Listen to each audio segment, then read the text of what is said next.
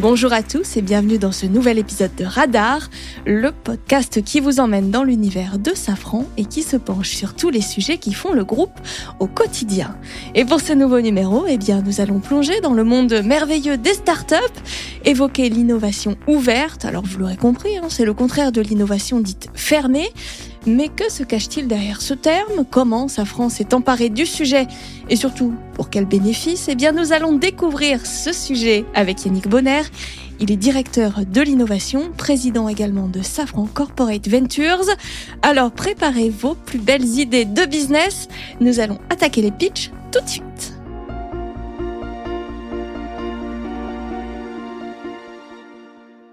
Bonjour Yannick Bonner. Bonjour Joanna. Alors je le disais en introduction, hein, vous êtes euh, directeur de l'innovation chez Safran, également président de Safran Corporate Ventures, qui est euh, la filiale d'investissement du groupe, dont nous parlerons dans quelques minutes.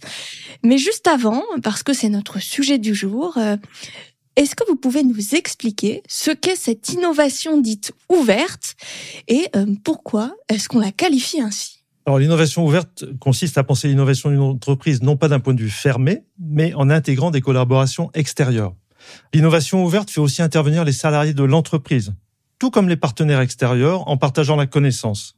Cela permet à Safran d'accélérer son développement et d'affirmer ses atouts concurrentiels. Donc on va chercher les idées partout, en interne, mais aussi à l'externe.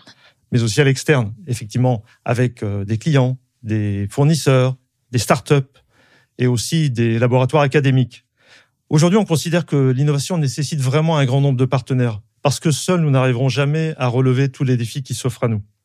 C'est donc l'art de collaborer avec des acteurs externes. Notre but est de capter de nouvelles idées, développer des produits qui sont vraiment novateurs et d'accélérer la mise sur le marché. Alors bien sûr, pour ça, il faut partager et protéger la valeur de l'innovation.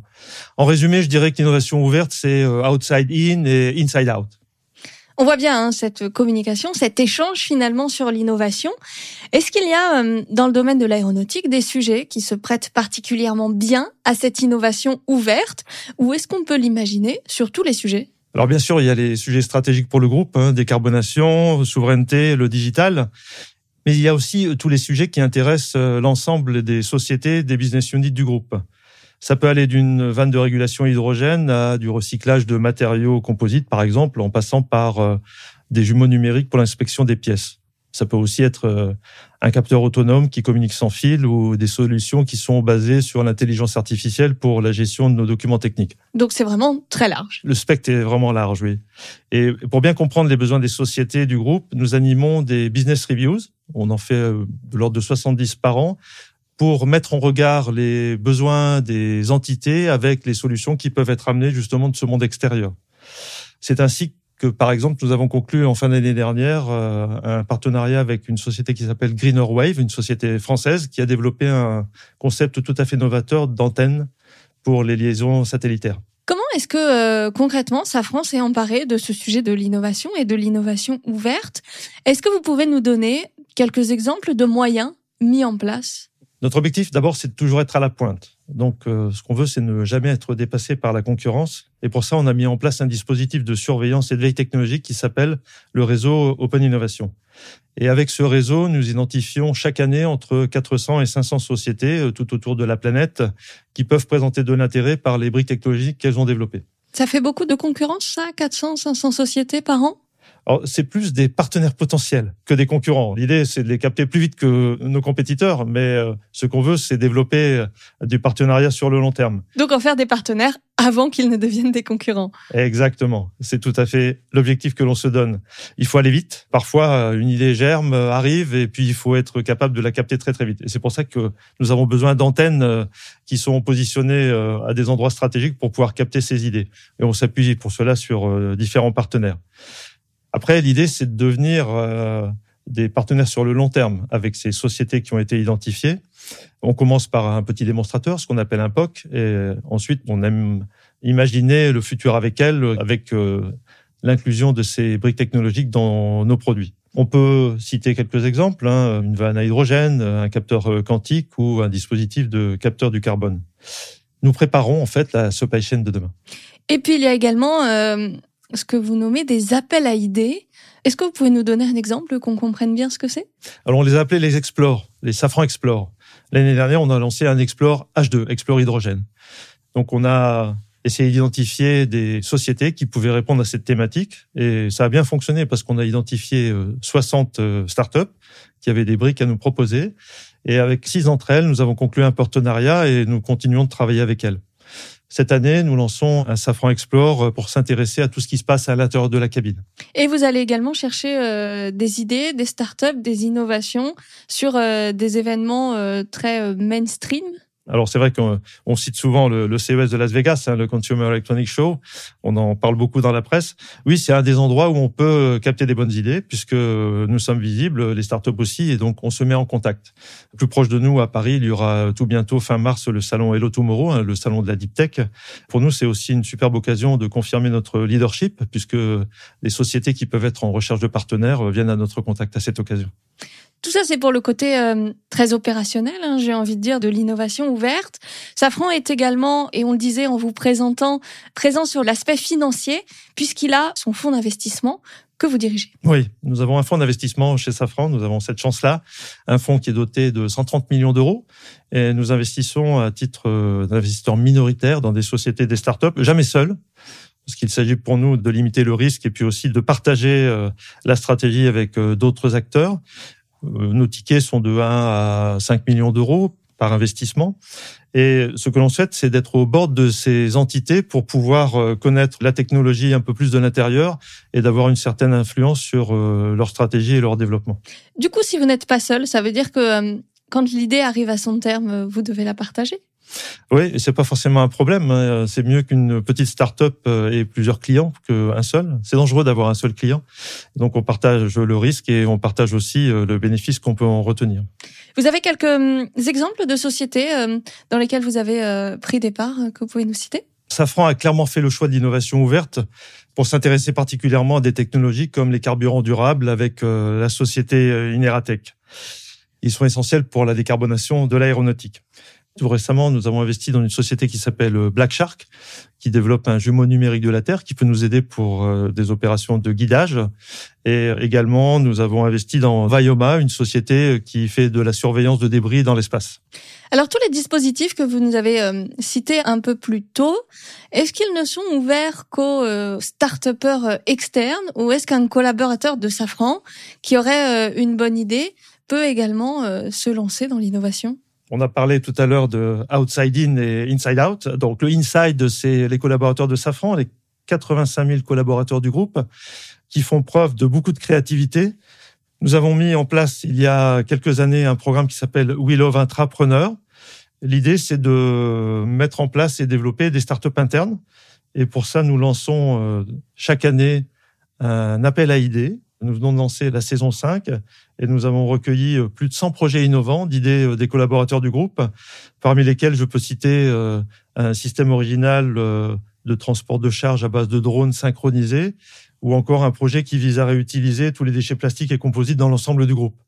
Alors, huit projets vont être présélectionnés pour intégrer ce qu'on appelle le bootcamp. Alors, le bootcamp, c'est un incubateur interne et on apprend à ces équipes de Safran à devenir des startups à utiliser le langage, à savoir pitcher, à savoir euh, travailler sur un business model, être capable de pivoter quand on rencontre des difficultés.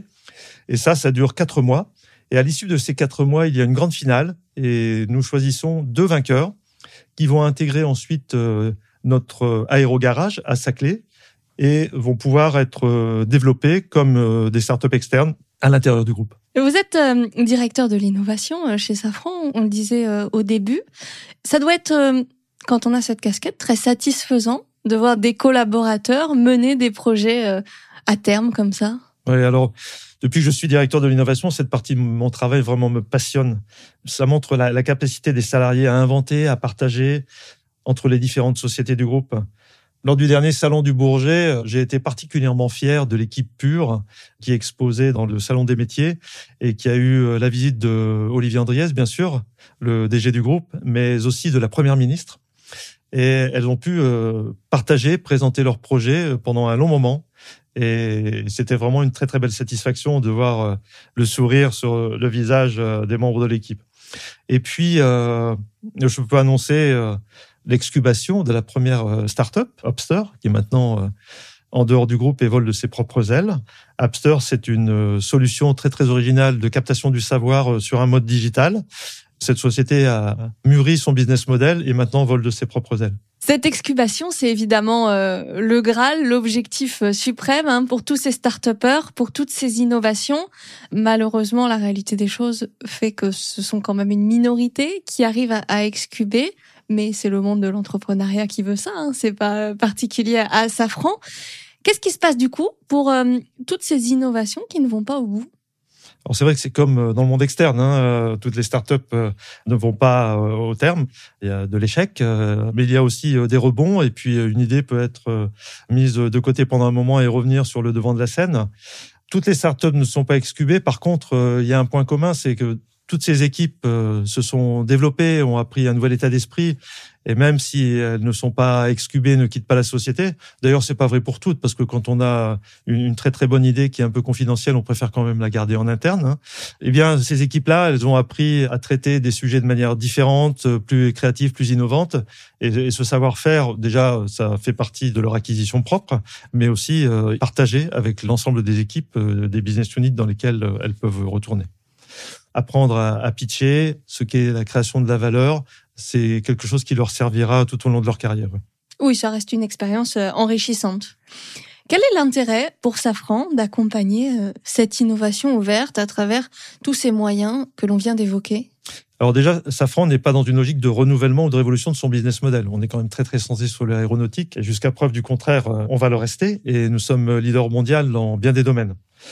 Nous sommes par contre très ouverts à explorer euh, en latéral de nouvelles opportunités qui nous permettraient d'augmenter notre assiette d'activité. Et puis surtout, encore une fois, on ne veut pas se faire disrupter par euh, des idées qui pourraient aller à la concurrence. Donc c'est tout l'intérêt de cette innovation ouverte.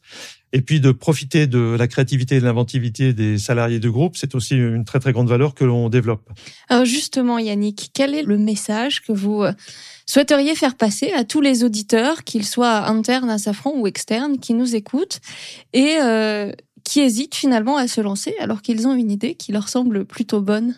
Le message principal, c'est oser, oser entreprendre, oser prendre des risques. Innover, ça suppose d'avoir le droit à l'erreur. Et Safran euh, l'offre à ses collaborateurs et aussi aux sociétés externes avec lesquelles on travaille. Tout le monde a des bonnes idées. Encore faut-il être en confiance pour les développer.